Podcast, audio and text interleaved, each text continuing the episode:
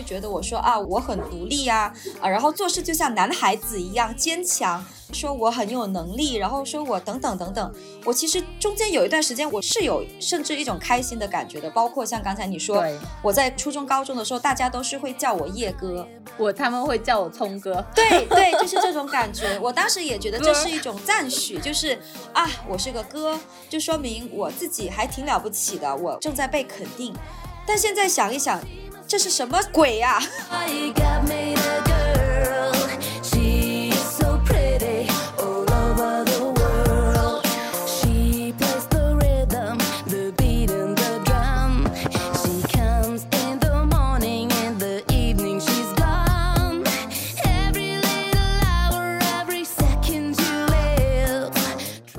可能是因为男生，中国的男生根本就不知道如何跟女性相处，只会跟像男生的女生去相处。对，这个是一个非常非常非常想聊的一个话题。其实就是刚刚我在跟你聊的时候，我突然想到了一个事情，就其实女生她跟男生关系好，只有传统的两种方式，一种就是像我们高中的状态，就是比如说我成为叶哥，就这种跟他们哥们化；第二个就是变成男性的一些对，变成男性的女朋友，但这个女朋友她的前提是。就所谓的，他说我要保护好我的女朋友，他一定是要变成男性的弱势的一方的。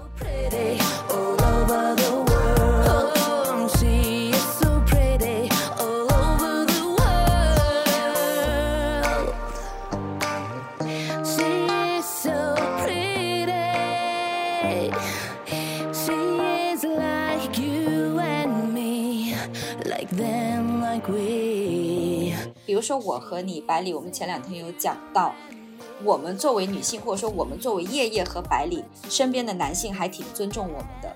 但其实这也是另外一个小小的陷阱，他们尊重我们两个人，不代表他们尊重所有的女性。是的，我会发现有一些男生，他对于我们的态度跟对于其他女性是不一样的，因为我们会刚，是吧？我们会在自我的意识上去维权，他们尊重的可能不是惧怕也有，对他们可能尊重的是你这个强势维护的态度，我觉得这个是很重要的。所以女性其实不用怕很多东西，我觉得就要强大起来。就这个强大，其实也可以说是很柔软的，就轻声细语的说你这样真的很没有礼貌。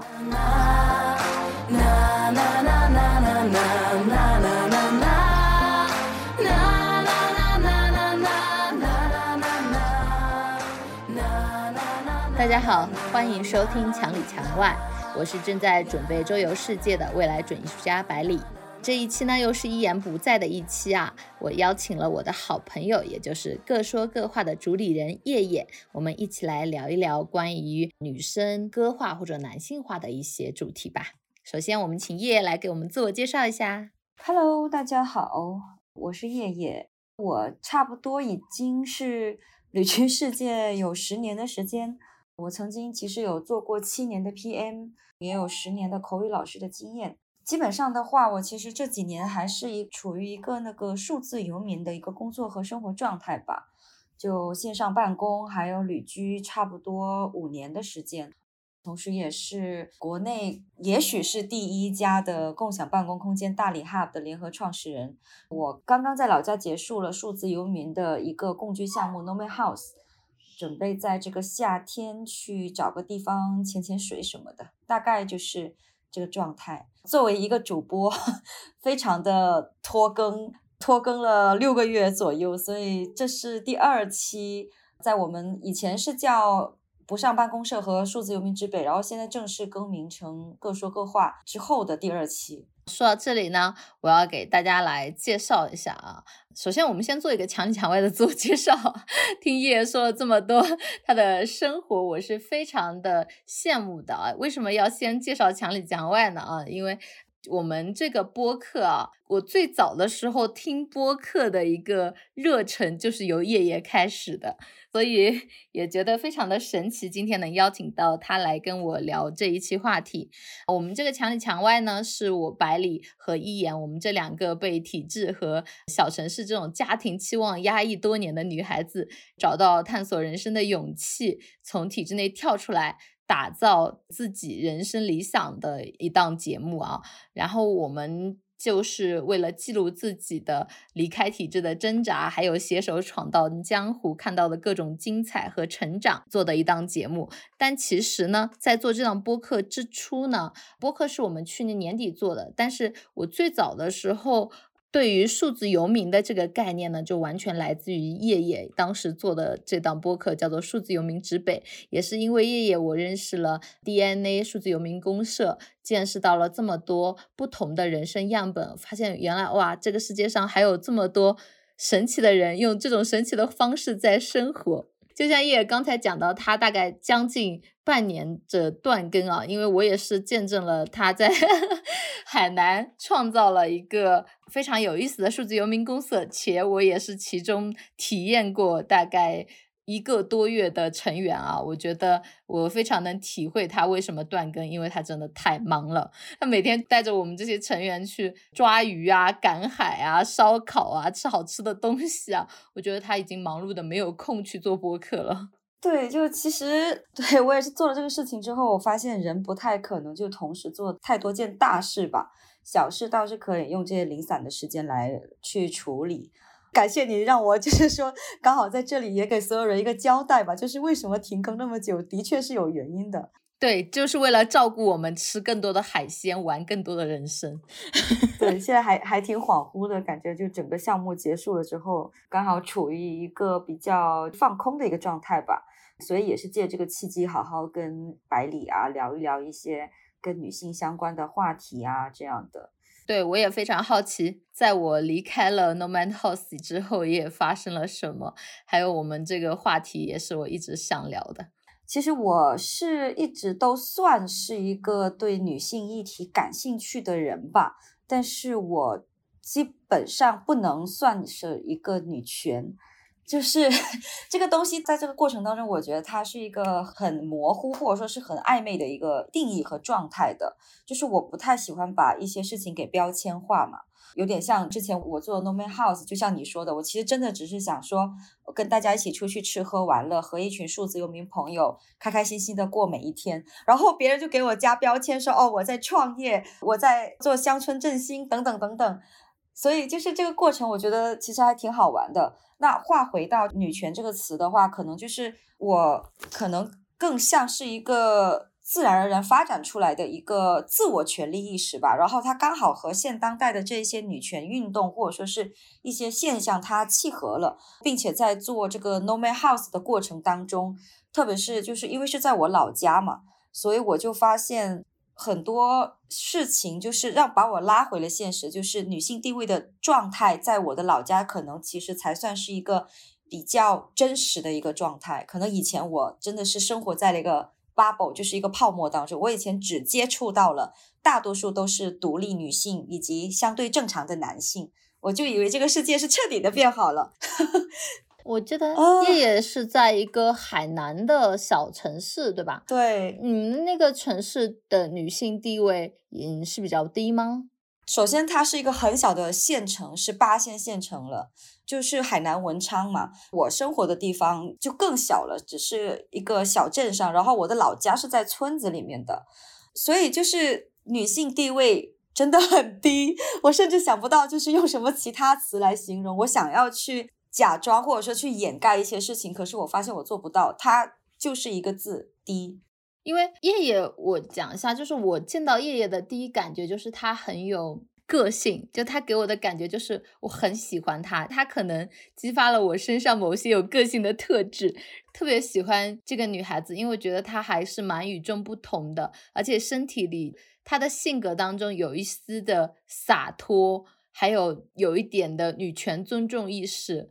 当然有那么点小小的尖锐。然后我觉得是非常喜欢的这种性格。所以当他说到他是生活在这样的城市，且女性意识特别低，因为我当时是在 nomina House，然后夜夜打造的这个环境，其实很多的数字游民过来，我们没有很多的接触到。真实的当地的一个民居的意识生活形态，所以我并不是很能理解这个状态。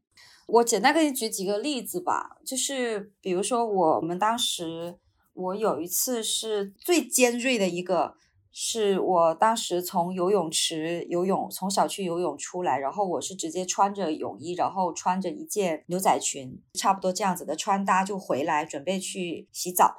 在路上有两个男的，中年吃槟榔的那种嘴巴，就是牙齿已经黄掉了的，并且真的是我已经在尽量的客观的去描述了，穿着拖鞋，但其实我还是挺喜欢穿拖鞋的，所以这个 whatever。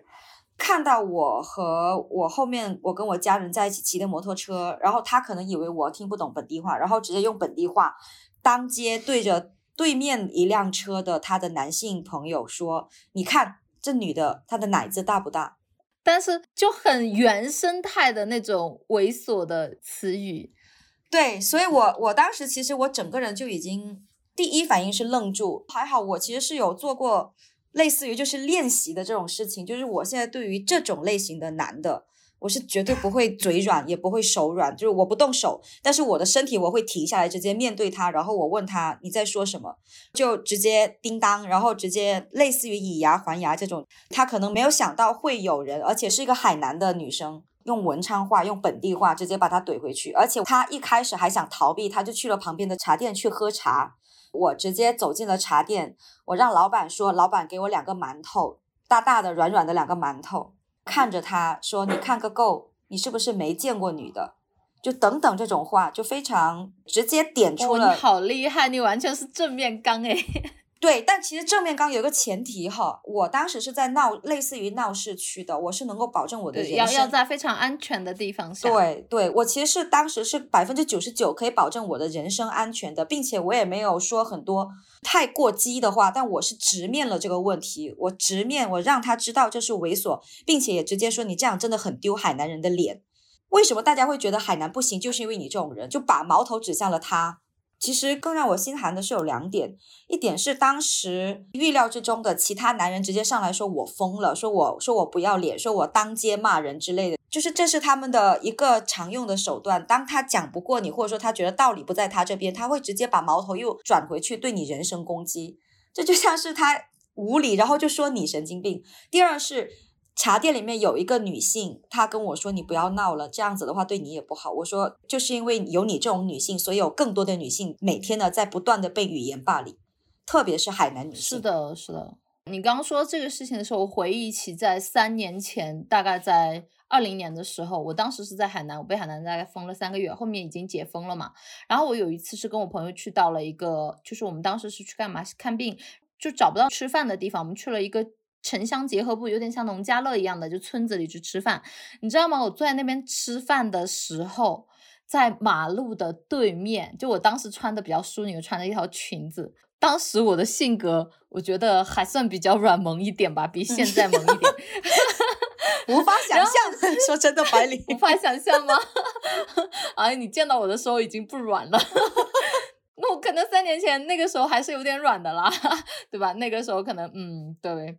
然后我就看到，你知道吗？在马路的对面有一辆电动车停着，然后有一个男的，他就对着我在做一个很猥琐的动作。我原先以为我看错了，我后来发现不是，他就是在做泰迪的动作，我都震惊了。然后我跟我朋友说，哦，后来我们就很生气，换了个位置，然后再蹬回去。然后我以为他走了，后来我发现他换了一个角度坐，我去。就是你完全无法想象，光天化日正中午哦，正中午大概 一两点，他竟然可以在马路上做这种行为，真的是。但我真的是我没有正面刚，我真的觉得已经非常的猥琐了，但是给我造成了非常不好的这个生理反应的这种影响。就是其实我女孩子可能从小就会被教育。说你要温柔一点，或者说你多一事不如少一事，甚至是说容忍是一种美德等等的。但是我我觉得这个其实就是很典型的，特别是对女性群体的道德绑架。而且这个所谓的就是说你要这样子是为你好，其实它不是在为我们好，是为这个社会的男性好而已。但是对女性来说是一点好处都没有的。包括其实你说你这件事情是发生在三年前，那我觉得很可悲的是，这个事情在三四年后的今天，它仍然在海南各个乡镇，它仍然在发生着。可能说。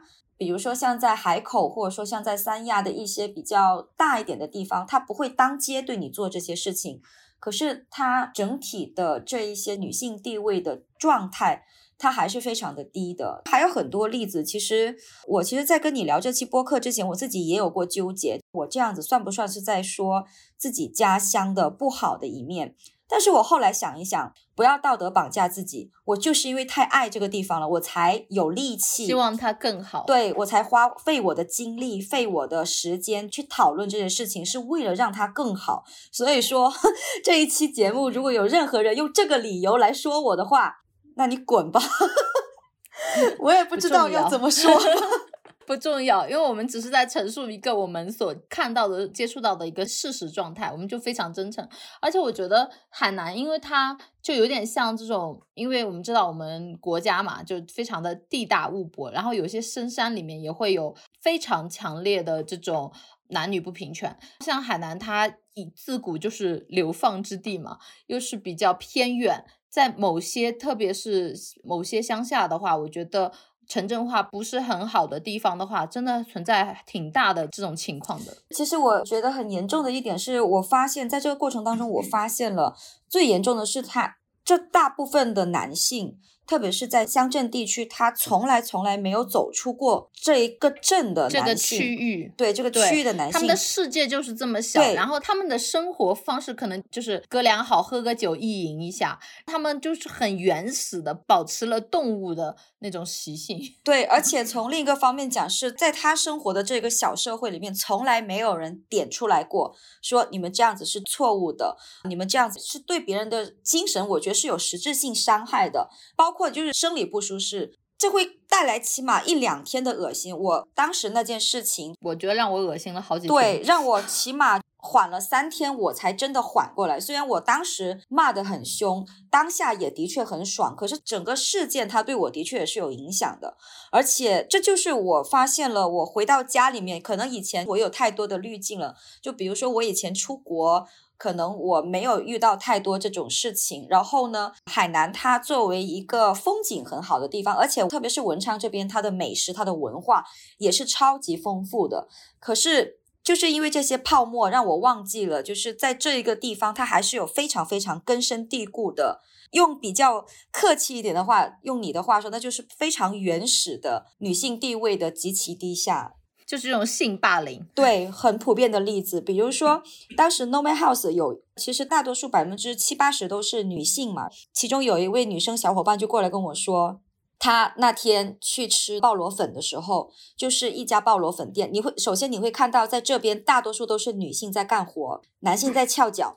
然后呢，那个女性在跟她朋友聊天，边干活边砍椰子，边说她丈夫打她，当着她孩子的面还打她。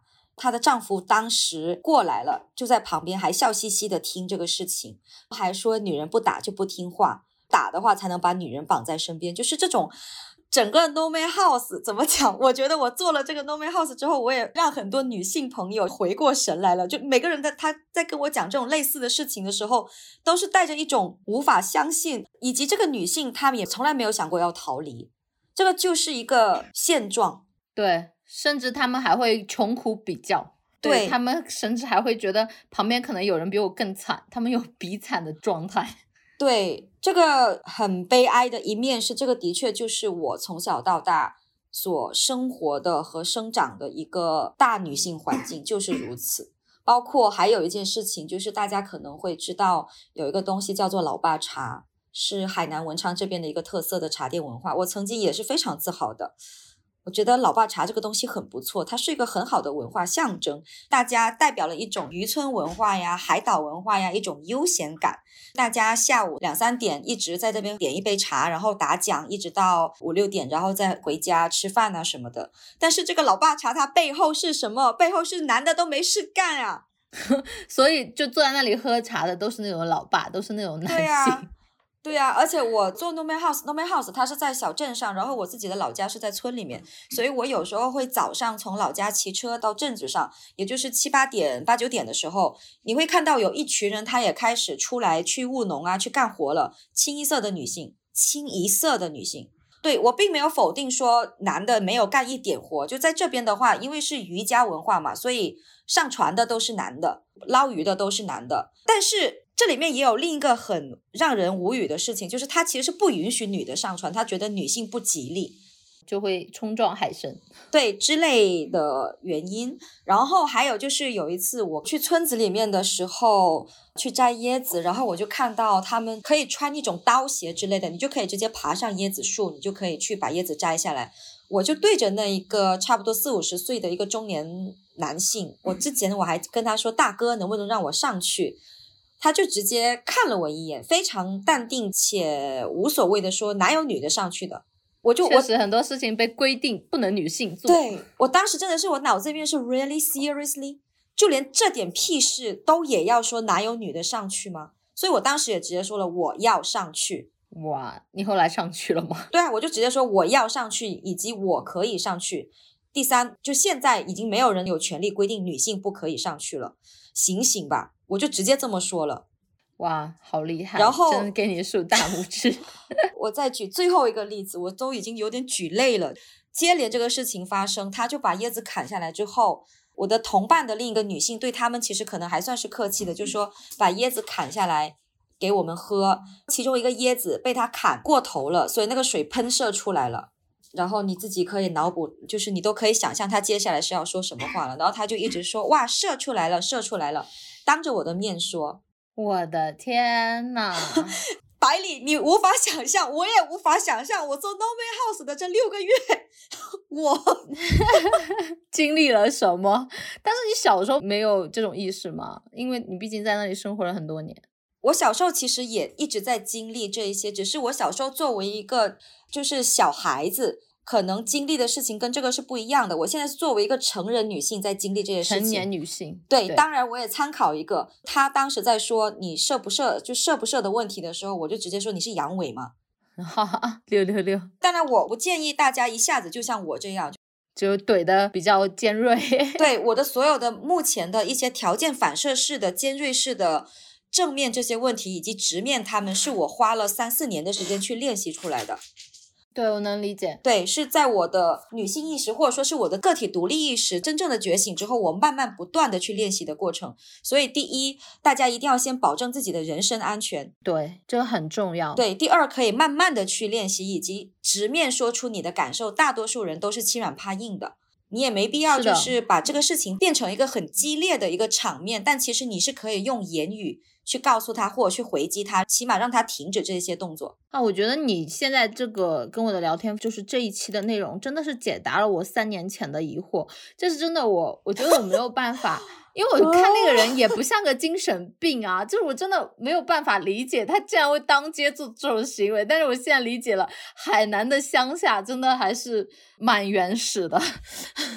你刚才不是有讲到，就是我生活在这种环境里面，其实作为成年后的女性，我在十八岁之后其实都不在海南生活了，所以十八岁之后的人生其实相对来说还是比较顺风顺水的，就遇到的男性也好，在全世界我遇到的男性大多数还相对正常吧，起码他们有在维持表面的体面。你十八岁就出去上大学了，对吧？对对对，那你小的时候家里有，比方说男女不平权吗？有，非常有。所以这一期节目我都不知道是否会成为你们最尖锐的一期，但是不重要，没关系，我们只要真实，来吧。对，而且我之前各说各话的前身数字游民之北，其实聊的也大多数都是一些跟数字游民非常紧俏的一些话题也好，还有包括采访的男性也好，其实都是比较正常的。所以这一期可能大家会稍感不适，但是我觉得我们必须要经历这一些不适。我我觉得这是不适？但是这是你要思考这个不适的原因是什么，而且最过分的是，这些不是都是真实发生的情况，没有水分的。真的没有水分。如果说回到我小时候的经历的话，我其实从小到大就有感受到，就是一些重男轻女的一些现象，就包括我们村子里面的人，如果说他们家是超生，那这个女生的话，可能是会被家里面人去决定说，OK，你不要上户口了，你就在村子里面养着，或者说你去上其他家的户口，对，比如说挂到你一个婶婶啊、叔叔啊这样子，甚至是挂到你爷爷奶奶的这种名下，然后到十几岁之后你就嫁人吧。这中国人的灵活程度真的是难以想象，因为我现在在泸沽湖嘛，摩梭族的文化家庭当中，他们是母系社会嘛，他们也会有这种，就是比如说呃人口缺乏、缺少女性来给他们家持家的情况，就跟以前去人家家里过继个男性来一样，然后他们是去人家家里过个女性娶回来当家。就还还蛮有意思的，就像你现在说，小的时候那些女性因为不被尊重，你可能可以去别的地方上户口，因为这在我们家小时候也是有发生过的，我们的妹妹差点就被扔掉。其实这种文化现象真的是非常的根深蒂固了。我现在比较有印象的，其实是，其实在我很小很小的时候，本来是不太被待见的。作为一个女性是不太被待见，然后后来是因为学习成绩啊等等。我妈她一开始用这个方式来激励我嘛，就说你要让村里面的人看得起你啊，所以你要考第一啊，等等等等。所以那几年懵懵懂懂，我的确经常考第一。我发现我的所谓的地位其实的确有在提升，就是家里面人会说啊，我的小名叫阿弄嘛，然后他们说啊，阿弄还不错呀，很独立啊，很什么呀。我现在觉醒了之后，我发现这是一个很大的一个悲剧。读书改变命运，对我需要用我的努力才能换取爱，这种我应该得到的是无条件的爱。但是小时候的我，起码在村子里面，我得到的爱都是有条件的。而因为你是个女孩子，对，而男孩子就是他是个烂人，他都可以得到爱，他就是躺在那里，他什么都不做，他就打架斗殴，干嘛都行，他根本不需要读书好。对，但是这个现象，它其实也只能说它是一种不幸中的万幸吧。正因为如此。造成了很多女性，她现在就是比大多数男性都要清醒、优秀，从能力也好，从思维方式也好。就首先我说的是大多数男的，我肯定不会针对所有人，嗯，我也不喜欢那种偏激。但是很可悲的是。回到这个话题，就是大多数的男的都不行。是的，我觉得现在整体的行为确实是我们出来以后嘛，你会发现很多女性都非常的优秀且单身啊，很多单身就就是因为他们单身的原因，是因为确实在他们身边的环境当中有很多男性没有自我觉醒意识吧。对，其实我觉得现在大多数男性他没有。比如说，我之前我在出国旅行，我在环游世界的时候，他会说啊，一个女孩子出去啊，或怎么怎么样啊。但是我现在想想，说真的，我如果不出去，我要等着回来嫁给你吗？你也接不住呀，就 就很很搞笑。就是说，为什么有时候旅行者也好，还有说是大家会觉得去讲独立意识人，大多数都是女性，这是一个很可悲的事情，好吗？我们不独立，我们还能怎么样呢？不独立就会像我小时候一样，就有可能。会上黑户，有可能就是被当成一个甚至半弃婴的状态去养着。对对，这个事情它本来就是一件无奈的事情，甚至像盲山那样女性被拐卖都有。我觉得对，所以它其实反倒也会引发另一个很好玩的话题，其实是切回我们这一期播客的主题。天呐，半个小时切回来了。关于女性男性化的这个特征，就是我从小对，这就导致了我从小就会被家里面人说我不像是一个女生。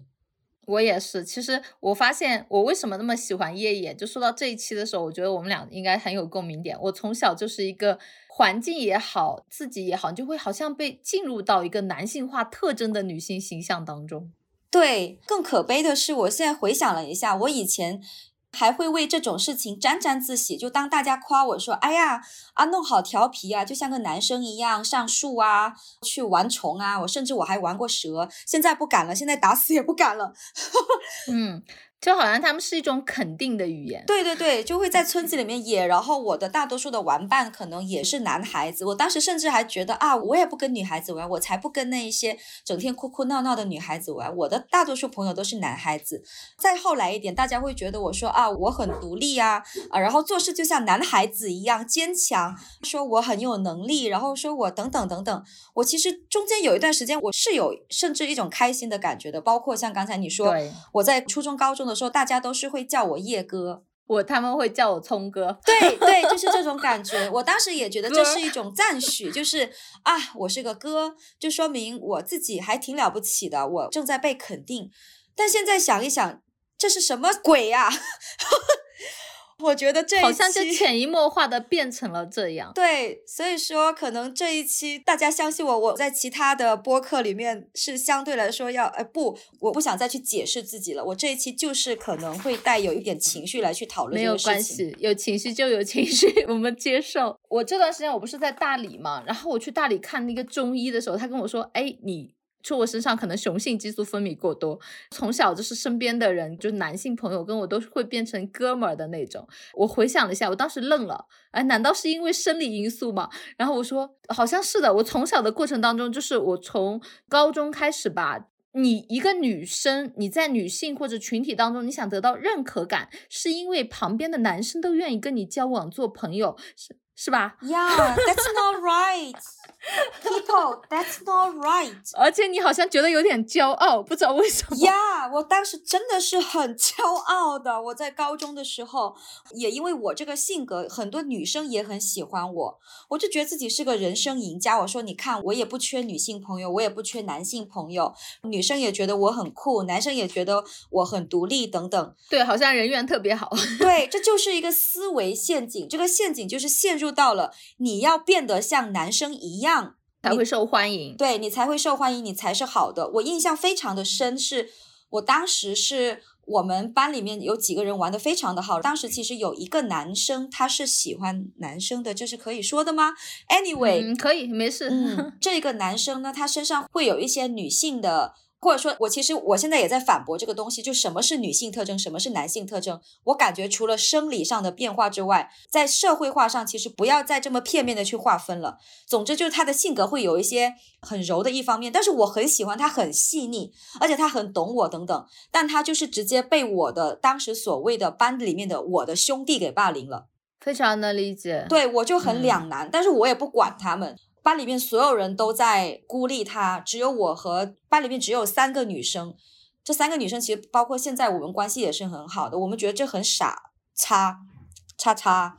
所以这个就是就已经很直面的去揭露了，就是说它其实就是一个社会缩影。当你的身上的特征像男性的时候，你就会得到这个社会，或者说在这个高中里面这个小社会，对对对。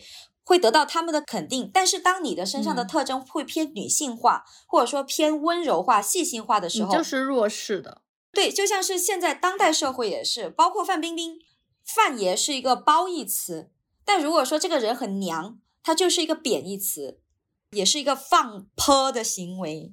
是的，是的。你刚刚说这一点的时候，在我的高中的时候有出现一个情况啊。就我身边有好多这种，因为我是在艺术学校，我身边有好多这种。那个时候好像超级女生，像什么丽娜啊、李宇春啊、周笔畅啊，就很火嘛。那那那段时间，然后我身边的所有人，就是我们都是很短的头发，他们都很像男生，且他们。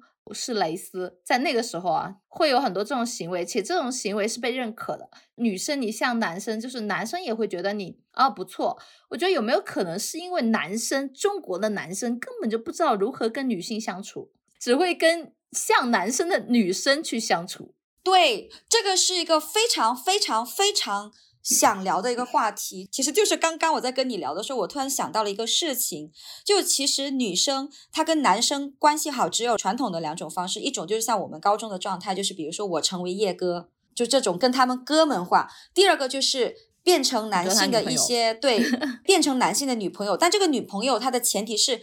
就所谓的他说我要保护好我的女朋友，他一定是要变成男性的弱势的一方的，要不然就是哥们，要不然就是他所谓的他保护的一个，甚至是他的附属，对他的附属品，男性大多数的谁谁谁的女人，yes yes，就是大多数的，我这一期真的是英文都要我要忍住，我不忍，没关系 right，你是个 你是个英文老师，可以。我很呼吁大多数的男性以及女性学会以一个正常的、独立的男性和女性去相处。大家都说什么没有纯粹的男性女性的友谊，可是它真的应该有。这句话它代表了一种很可悲的现状，就是大多数男性和女性其实都不太懂如何以自我现有的一种社会身份也好，还是生理身份也好，去和对方去交流。很多女生也是，她会自动化的把自己变成。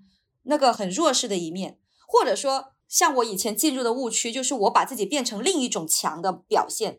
但是我现在觉得，我现在很自在，我现在就是一个女性，我现在绝对不会说什么我是叶哥。就从现在开始，可能我的高中朋友也会听到这一期播客，你们不要再叫我叶哥了，你叫我叶叶，就这么简单。我是叶叶，没有第二个称呼，或者你叫我的全名也行，你叫我的小名阿弄也行，都行。但是不要再给我加那些标签了。我现在就是以听着就不舒服。yes，我有段时间，我觉得听人家叫我什么哥，我其实是很难受的。总有别扭，对吧？但是又讲不出来到底具体哪里别扭。对你刚开始，你可能觉得啊、跟人家关系好，你是很快乐的。后来其实你是难受的。某些时候，当人家把你物化为男性的时候，你是觉得我的生理是不适的。但第一，你讲不出来；第二，它携带着是好像是周围人群男性对你的认可。对呀、我们需要这种认可吗？我们需要的是自己认可自己。就我现在很开心，是因为啊，不过我也快三十大寿了，我也该到这种阶段了。这十年旅居，以及这五年的数字游民生活，以及这将近七八年的职场生涯等等吧，看过世界之后再回来，就再回来内观自己，我还挺庆幸的，就是我现在真的是可以很自豪的说，我现在可以以一个非常独立以及正常的一个女性去在这个社会上生存。比如说，以前我也有跟其他一些女性朋友聊过播客，比如说像不穿内衣这种啊，还有女性的一些生理期啊等等。我现在可以非常自洽，我可以很自在的不穿内衣。当然，我也不会刻意去买一些故意袒胸露乳的衣服，但就是说，我觉得这件衣服好看，并且没有暴露的非常严重，甚至说它就算暴露的非常严重，那也不关你们的事情，我给你们看都不错了。对，那我觉得叶叶像你现在这么自洽的状态，是因为你在接触到了一些国外的文化吗？或者说你在外国的时候，你感受到这种男女相处的状况是什么样子的呢？其实像在国外的话，也有很多物化女性很严重的现象啊，比如说有一个很很普遍的现象，其实就是 yellow fever 嘛，应该叫做亚洲姑娘热，翻译的俗一点的话，有部分人他会对亚洲女性有很大的偏爱，但是。这个偏爱背后，其实也是代表着男性对于弱势女性的一种偏爱。因为大多数亚洲女生在全世界范围内给人的一个印象就是温柔、隐忍等等等等。跟北欧女性比起来，亚洲女性就是她们最好的猎物，以及最容易控制的一群女性。所以，其实我一开始，我比如说我在南美的时候，当时在街上你能够见到活的亚洲女性，就亚洲女性旅行者，其实还是挺少的。而且他们见到我都会吹口哨啊，然后就妈妈 Sita 呀这种。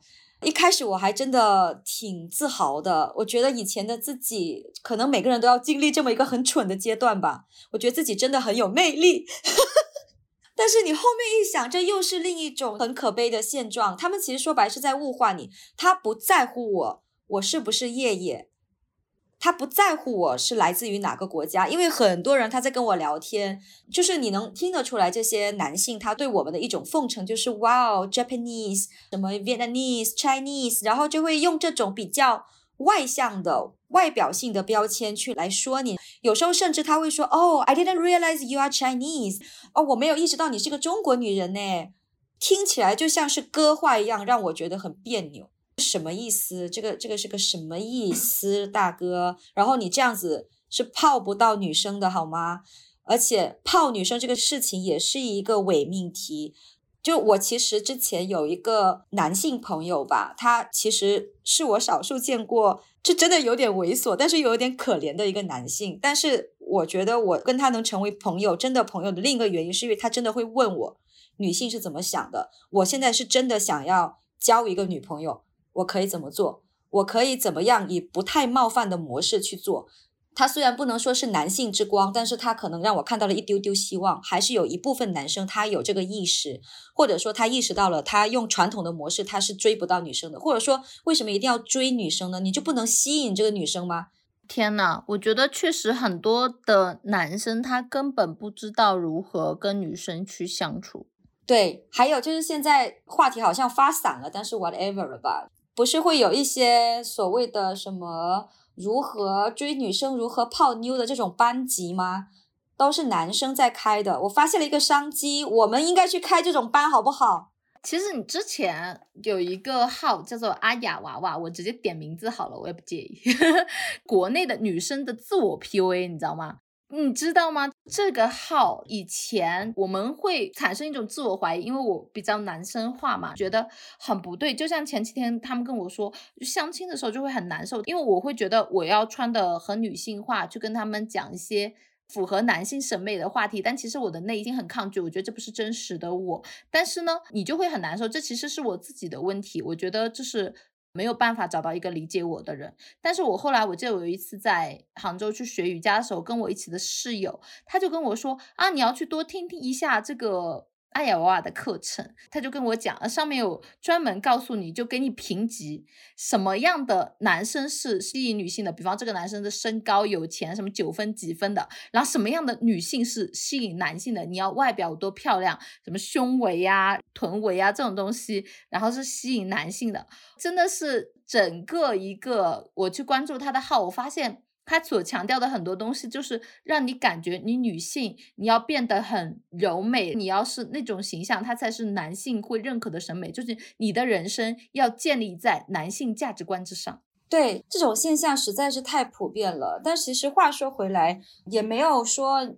一定要完完全全的说，完全不顾及他人的感受。比如说，我从来没有相亲过，但是我相信的是，我如果 假如我有相亲的可能，虽然不太可能，但我可能还是会稍微就是全装。比如说，我戴个隐形眼镜啊，戴个耳环，涂个口红，收拾的干净一点，这是出于礼貌。我我们也不会说故意为了去抗拒这件事情，然后把自己给丑化，这当然也没必要。但的确，大多数女性她可能在这一方面，可能真的会像以前的我们一样。很迷茫，真的没有必要迷茫。当最爱你自己的人是你自己的时候，你就不用愁没有人爱你了呀。当你是那个最认可你自己的那个人的时候，你就不用去发愁别人是否认可你了呀。你爱自己，你认可自己，其实对于你自己来说是一件非常足够的事情了。我觉得也挺难的。你说的非常。对，我觉得要自爱，自己要去对自己有一个认可。但是因为你整个环境，就比如说你很难去做这样的一个行为，因为你甚至都觉得我为什么很迷茫的就变成了某某哥，对吧？你做歌化的一个状态下，你还是得到认可的。就像小的时候，你的家人他会觉得，哎，你作为男性化的一些行为，哎，他们会笑着说，觉得好像是一种肯定。可是你长大了。经过了那么多年，你觉得我好像要向男性化，我变得刚强独立。可是到你想找对象的时候，他们就觉得不行，你要有个女孩子的样子。那女孩子究竟是什么样子？你好像并没有给我肯定。其实你这个的话，我想起我妈妈前阵子在我妈妈身上发生了和她的一个对话吧。就其实我妈妈已经算是比较在他们这个年代的女性，已经算真的是一个狠角色了。她讲话也是会怼回去。我的怼功一半至少来自于她。比如说别人说她胖，她会直接跟别人说：“那你自己也胖成猪了，你为什么要说我胖？”哈哈，你妈妈好厉害，对她也不是那种能忍的人。但是前几天我穿着泳衣，就是泳衣外穿那种款式的穿搭嘛，我就回她家里，她就跟我说啊，你这样子不行啊，你这样太暴露了。她还是会潜意识的会有这种行为，然后她也会潜意识的跟我说啊，你现在性格是不是有一点点太刚，或者说你是不是故意这样子，因为你抗拒婚姻等等。包括小时候她也是跟我讲过，说坐有坐相，女孩子不要叉开腿啊等等。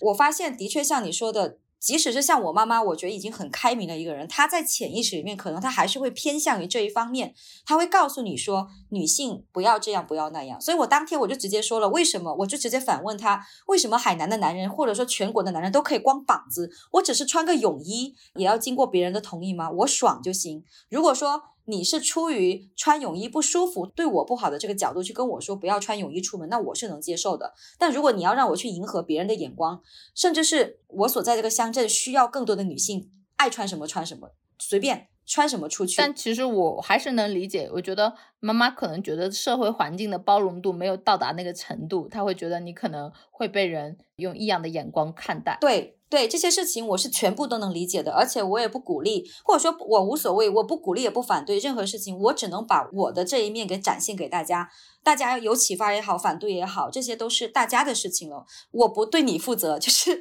这是我的人生，你的人生需要怎么样，在座的听众你自己想要怎么样一个状态，你自己要去想好，我自己是能够很自洽，我甚至。跟我妈妈说，我全身赤裸在镇上走，如果有必要，它是一个游行的话，我也做得出来。可以做一种观念引导性行为艺术。对，类 似的这种事情，其实我还是挺想去找一些艺术家朋友聊，就是去这种乡镇小镇上去做这种事情，让他们知道，在这个社会，只要我不犯法，我爱做什么就做什么。像你刚才说的，女性到底是应该怎么样子？有点像最近我回来做 No Man House 的时候，大家也会有一种就是说啊，你好强啊，你在做这些什么，类似于是创业啊也好啊，或者说是在做很多事情啊，然后又出国又在国内等等，他们就会忘记了女性也是有很柔的一面，人性本来就是复杂的，一个人的画像它本来就是有强大的一面、独立的一面、温柔的一面、小孩子脾气的一面等等等等，这才是一个真实的一个人生，所以就是。可能没有必要说用一个单一或者说两三个词去概括，去片面的去总结自己。我们本身就是复杂的，而且观察自己、认识自己本来就是一个很漫长的一个过程。包括现在我都不觉得我自己真的对自己有很强自我认知等等。所以就是请女性朋友宽心吧，人生本来就是如此，人性也本来就是如此，就是复杂的，我们自己就是复杂的。啊，我觉得叶这期聊的真的是聊到了我心坎上。我觉得女性真的应该是多关注自己和多尊重自己的感受。我以前会认为，你有没有这种行为？当你也不是说装男生，当你男性化就刚强多了，你有一瞬间觉得自己突然软下来的时候，在熟人的面前，自己都觉得好像有那么一点别扭、不自在了。对，有有点别扭了。但其实你本来就是你想揉的时候你就揉，你根本不需要给自己去贴一些硬性标签。就像我刚刚跟你说的时候，哇，三年前的我是软萌的，你都无法 想象。对啊，都没有关系啊，就是无所谓嘛，我们自己知道自己几斤几两就好了。对，我觉得做自己就好了，不用关心别人的话，甚至我觉得都不需要去迎合和解释。就像这一期可能会觉得有些东西尖锐，虽然我觉得这个都是正常的，这就是我们现在想讲的东西，有什么关系呢？讲就讲了嘛。是啊，我我最近也是在练习另一个事情，就是不解释我自己，对，甚至是把这个话题抛回去，让他去解释我自己。因为上一次我其实开头讲到那个乃至世界那个男性，我也直接反问他了，我说你为什么会这样说？我就一直追问。就我让他去解释他，你为什么以为你可以这样说话？一直在反问他，然后才把他逼急的。其实，那他怎么说呢？他就骂我神经病啊，因为他自己根本就没有意识到这个是个问题。对啊，所以就是当别人攻击你的时候，其实大多数的时候是因为真的你要相信对方不在理，他才会去攻击你。真正的强者是不会滥杀无辜的，真正的强者是会去保护自我。是的，他已经没有话说了，对他只能用这种行为 来，可能做一种自保意识。他被压的跳脚了，可能是这么行为。哎，那我说到这里，我就有一点，叶，我刚刚跟你聊的时候，我发现其实你在国外，你也是接触到了国外一些对女性，比方说物化的一些状态。我原先是认为，可能你在国外接触到了一些比较尊重女性的一些态度，或者说他们有更好的就是男生跟女性相处的一种方式。那现在看来好像并不是，哎，这么说吧，全世界的男的都差不多。哦，我还以为可能会好那么一点点，看来我想多了。对，其实的确会好那么一点点吧。比如说，如果说暂且以我自己的世界里面的大数据来说的话，我可能会觉得，像偏北欧这边的一些国家，比如说是德国、瑞典、荷兰等等这些国家的男性，你遇到的他尊重女性的这个概率要大，只能说是概率问题。但是其实像在南美啊，或者说是法国、意大利，大家其实还是存在于那种比较固化的，觉得女生就是用来泡的这个词。泡女生这个词其实真的还蛮微妙的，感觉像泡面呢。对，而且其实这个时候我曾经遇到过一个比较好玩的现象。我曾经我在北京工作的时候嘛，我有两个很好的男性朋友，我们是四个人，两个中国女生，一个美国男生和一个巴西男生，就很典型的两白两黄。然后，但其实我这两个男性朋友，他们两个才是一对，所以我们四个人就玩的还挺好的。有一次我们去酒吧嘛，我就受到了另一个。当时那个 bartender 就是那个调酒的那个女生，还是男生，我我忘了。总之是调酒的那个人，他迟迟不肯给我和朋友酒，就说你要酒你自己买呀，你为什么要让这两个男生帮你买？当时就非常的无语。第一，你凭什么默认是他们给我们买的酒？第二，他们两个人有酒喝，是因为我朋友才是那个公关，我朋友以一己之力把我们四个人都拉进去了。这是一个大众的意识，他会觉得 OK，欧美男性、亚洲女性和欧美男性在一起，那肯定是有所图。我的天，这种意识真的好，真的微妙。对，真的是我发现，就大家真的这个自卑心理太重了。我那个巴西朋友的英语还不比我好呢。真的，这个是所有的社会意识，所有你所认知到的世界，你的想象，就是你心里有什么自卑，你心里有什么情绪，它就是被外放的。对，真的会外放。然后我一些其他的初高中的朋友也会问我说：“啊，你一定要跟外国男性交朋友吗？”我就直接问他说：“你这个问题也问得非常的奇妙啊！什么叫做我一定要跟外国男性交朋友？我在国外，我肯定会遇到外国男性，我也会遇到外国的女性。而且其实我觉得外国中国也是一个很很伪的命题啊。他就是一个人，他只是刚好生活成长在德国，刚好生活成长在南美。”把那些标签扔一扔，就不要太在乎那些太表面的东西，这是一个很危险的事情。同时，我也发现了很多中国男性真的很自卑，他会跳起来，他真的会跳起来，会跳脚。对，还有一个很奇妙的现象，如果是一个中国男性跟一个其他国家的女性的结合，就会被称赞成爱国、为国争光。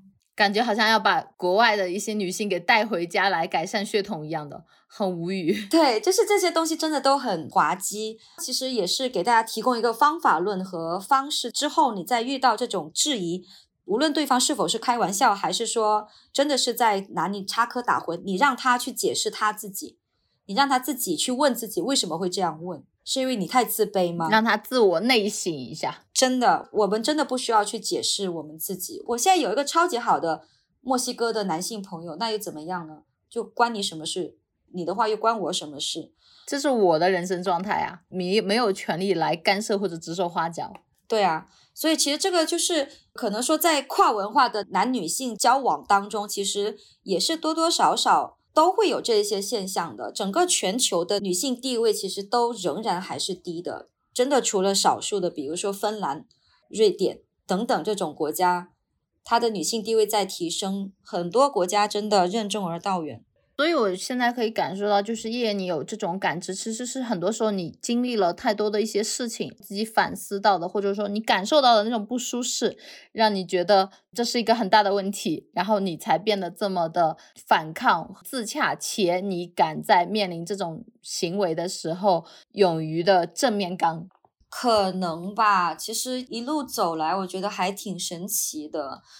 感觉蛮不容易的，为什么听起来有点凄凉的感觉？因为就本来就挺难的一件事情，我觉得很多人他是你碰到一点点挫折，他就会缩回壳子里的。像这种越挫越勇的，且一直维权的，还是一个反操作的过程吧。其实我还挺希望我身边很多朋友能够。往这个方向靠一靠也行吧。就其实前阵子我不是就那些就是男性侮辱女性事件发了一些朋友圈，其实我有被一些高中朋友有看到嘛，其实还觉得挺开心的。他们会说，起码他们现在看到了，并且很赞许这个事情。然后甚至他自己也说，我以后要稍微练习一下。他也用到了“练习”这个词。然后我就觉得 OK，好的，我的朋友圈起码发出去了，已经真真切切已经影响到了一个女性朋友。够了，因为他真的是这样，我觉得很有用。就是你身边的环境，他们会给在看到你去做这样的一些抗争，或者说这样的一些倡议的时候，他们有在反思且做出一些改变，我已经很不容易了。还有一个陷阱是现在延伸出来的，就是比如说我和你百里，我们前两天有讲到，我们作为女性，或者说我们作为叶叶和百里身边的男性还挺尊重我们的，但其实这也是另外一个小小的陷阱，他们尊重我们两个人，不代表他们尊重所有的女性。是的，我会发现有一些男生，他对于我们的态度跟对于其他女性是不一样的，因为我们会刚。是吧？我们会在自我的意识上去维权，他们尊重的可能不是惧怕也有，对他们可能尊重的是你这个强势维护的态度。我觉得这个是很重要的，所以女性其实不用怕很多东西，我觉得就要强大起来。就这个强大，其实也可以说是很柔软的，就轻声细语的说你这样真的很没有礼貌。你这样让我不舒服，就是要说，我觉得不要不说，因为说出来你不知道，可能你还是有可能会得到支持的。你不说你自己压在这里，你知道女性的很多毛病都是憋出来的，比方什么乳腺癌啊，什么子宫肌瘤啊，我觉得都是把愤怒压在心里给憋出来的。我觉得女性其实你把喉轮解放，其实很多问题都不会有的啦，因为。我记得我在我在做老师的时候，我说过，我们当地的有一个艺术协会的领导就很恶心，他就是会真的把关起门来抱住你的那种人，就很恶心。我很讨厌这个人。对，那个时候我还很年轻，我后来就会，我当时我没有办法去做一些反抗，就是我觉得他会卡油嘛，但是你没有办法正面刚，因为他是一个高高在上的大领导。但是之后就是我会完全不跟这个人接触，在之后的所有的。行为当中，一年一年，我的女性意识越来越觉醒之后，我原来不会跟人说这件事情。后来我发现，我不是一个人，很多女生都被他骚扰过，或者是卡油啊，或者什么过。我就是公然有一次在我们的办公室，他们说到这个人，说啊，他画画办展览啊，画很好，然后我就很鄙夷的说，我说这种人真很恶心，我就会直接当面说出来。就是我当时的一个同事，她是个女生，她就问我，她说为什么我会这么说？她是一个老领导啊，就这么多年啊什么的。我说，因为她会对女生上下其手。说我会知道发生了一些什么事情，你知道第一次这个女的当时她也是我的一个女领导，关系还不错。她说了什么？这个事情好像也没什么关系，是个女的哦，女领导她说的，她说好像也没什么关系，这是第一次。我觉得这可能是她第一次被人正面的指出了这个领导的问题。当时我就说没关系，我说如果这个事情在发生在你身上，或者是你的女儿，我说你现在生的是儿子，如果你是女儿呢，你的女儿被某个领导上下其手，你怎么样？但他之后他没有说，后来我发现，再过了蛮久，我再讨论到这个人的时候，他会附和和肯定我。你发现他回去自我思考了，嗯，他会也会对这种行为表现到不耻了。在原先你知道吗？他们几十年中，他都不觉得这种强权男性有什么问题。对这个事情，真的是一个很大的一个社会现状。比如说，我们聊到了最近在 Normal House。在做的过程当中，就有出现过一个事件，某某某一个地方，就其他的社群吧，他们就出现了一个性骚扰事件。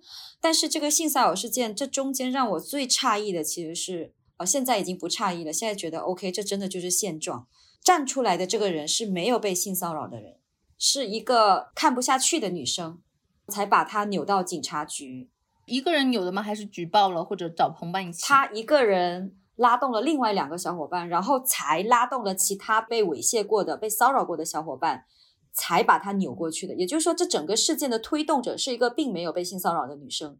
其他的被骚扰过的，他觉得不敢或者面子或者难堪，都不愿意去暴露。对，可能有另一个原因，比如说有多重原因吧。他可能觉得哦，OK，我在这边可能也不是久居，就待这么一阵子啊。那被骚扰一下，对我忍忍就过去了，我就走了。另一些人可能千万不要忍，真的不要忍。他可能觉得哦，是不是只有我一个人这样？他甚甚至会陷入一种自我受害者有罪论。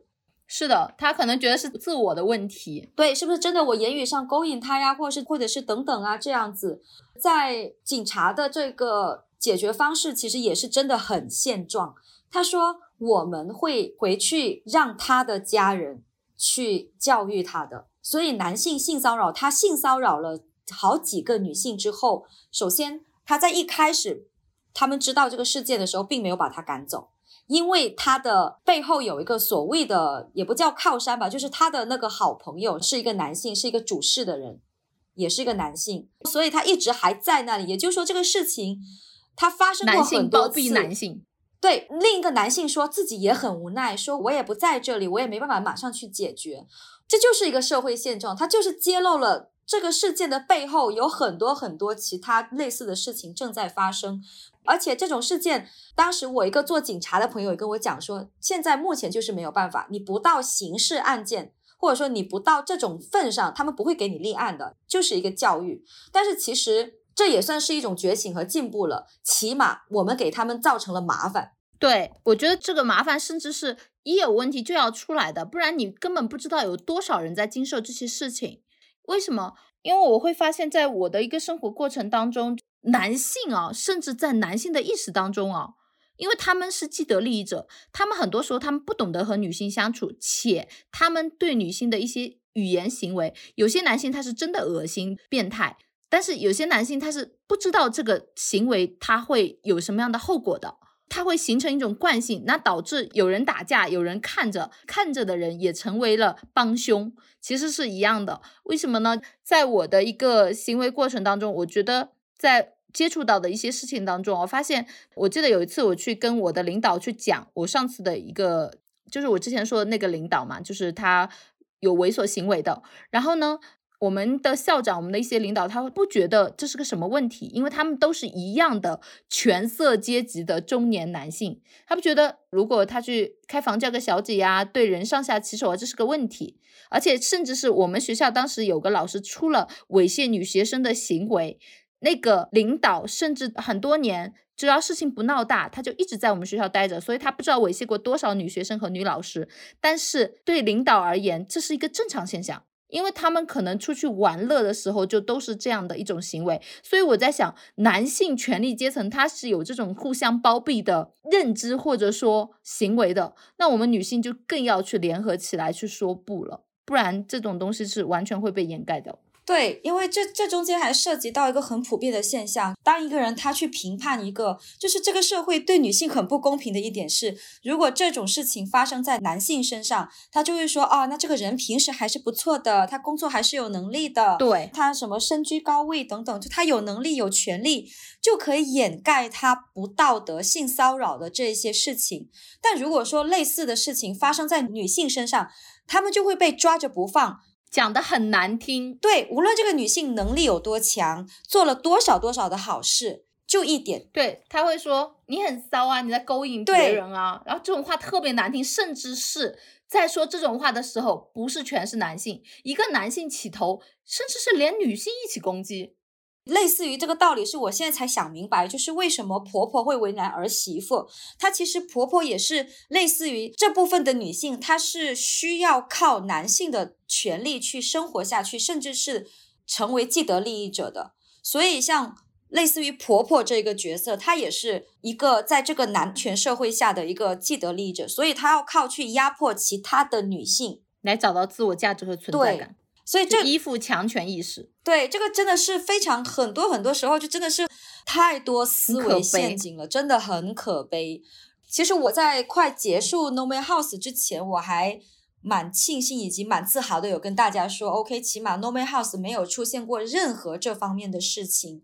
你也有讲过，这可能是因为作为主理人，甚至是主理团队，还有就是我的伴侣理查德，对你们比较尊重女性。对整个社群氛围，它就是比较尊重女性的。第二是我们会把苗子给掐断，就是其实也出现过那么一个吧，真的只有一个猥琐的人，有一丢丢猥琐的人，我们就是靠紧盯着他，真的是眼睛是没有离开过他。整个过程当中，我们也去询问了其他的女性，也观察了其他的女性，有去问他们在这个过程当中，你有没有过不舒服啊？有没有得到冒犯啊？等等。因为我们也不想采取过激的行为，就他的确什么都没有做，他只是眼神猥琐，我们总不能以眼神猥琐罪逮捕他吧？但明白一个人的眼睛有时候关不住，你也会让人很不舒服啊，眼神猥琐，你干脆盖起来好了。对，所以我 们当时就只能以说就是冷落他的这个模式，不主动叫他去参加活动，就不主动嘛。他要主动过来找我们，我也我们其实也不会拒绝，因为我在做，可能你自己也发现了，就是我在在这一两年有很多类似的空间，或者说是很多地方，它也开始会出现，就这种共居空间，它会出现一些类似的事情。但是这件事情下来之后，我发现是可以制止的。所以，女性朋友要相信这个社会，或者说这个整个大环境，它还是有公平，就对女性友好的那一面，以及你自己要尝试的站出来，在保护你人身安全的前提下，真的你放心吧，大多数人真的都欺软怕硬的。对，所以女性有时候你的刚强是，可能有时候你的刚强一面是必须的，你要随时调度。对，那作为主理人的话，如果是这一些空间主理人，也很呼吁大家在这一个方面真的可以稍微的去注意一下，然后最好能在苗头那里掐断就掐断，能省去很多麻烦。因为你只要是事情发生了，你无论是这种，我都说了，你即使个眼神都让人不舒服三天，你要是再上下其手的话，都会让你恶心好几天，这就是一种伤害。如果能在最前期的时候让这种行为遏止或者不出现，我觉得就很好好很多。因为我觉得当我后面变得越来越女性意识觉醒，就变强了之后，对吧？我变强了，也就真的很少碰到这种事情了，就没有了。真的很少碰到，因为他们不敢对你下手了，甚至我觉得很多即使讲话有点脏脏的男生，他对你还是比较尊重的，因为他可能习惯性这么说了，但是他可能就是认可你身上坚强的部分了。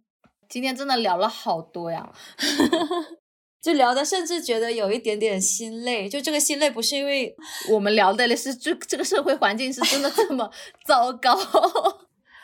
对我可能聊完这一期我要缓几天。也希望听到我们这一期的听友能够呃更加重视这个层面，无论是男性在对待女性方面，因为确实男性有时候是不太知道女性的不舒服的点的，就有些在我们的教育环境当中也是缺失的。如果有这方面意识的男性，希望在这个环节也能够多注意一些对女性的维护，或者说一些空间感。那女性呢，在一些自己的行为当中，或者说自己的一些经历当中，也可以善用自己刚强和柔软的一面，来确保自己的安全。以及接着你这个话茬，其实我突然想到另一个事情是，我还蛮推荐大家去尝试远程办公，以及成为数字游民这种工作状态的。为什么呢？因为在这 个大环境当中，比如说远程办公也好，还是各种就是说你互联网创业也好，这个大环境其实还是相对来说蛮女性友好的，它不太会有一些所谓的职场性骚扰，几乎是很低概率的。第二个，在这个大环境里面，其实大多数人看的是你的作品和能力。而且确实，在游民群体当中，我发现了一些男性觉醒意识的比例会比平时要高一点，不包含所有，但确实还是可以自己凭自己的能力去挑选一个更适合自己的环境的。对对，所以其实我觉得自己也算是幸运，或者说也算是自己的阴差阳错也好，努力也好，进入到了这种工作和生活状态，也真的是这几年的这种数字游民的这种远程办公啊、创业这种状态，让我其实更加有底气。就是我现在真的不畏惧任何的所谓的男性领导，男性领导这个词在我的世界里面已经消失了。感受到叶叶身上非常强大的女性能量，还有就是温暖的感觉，非常棒。哎呀，今天跟大家聊了非常的多，也希望我们每个人在自己的生活中都能找到自己最自洽的状态。你一定要相信，如果是让你有一点不舒服的事情发生，那必定是有它存在的原因的，也绝对不是你自己的错。不要把错都归到自己的身上。要勇于承认别人的错误。对对对，好了，这一期呢是墙里墙外，让我们陪你探索人生更多的可能性吧。我们下期见，谢谢，拜拜。拜拜。Remember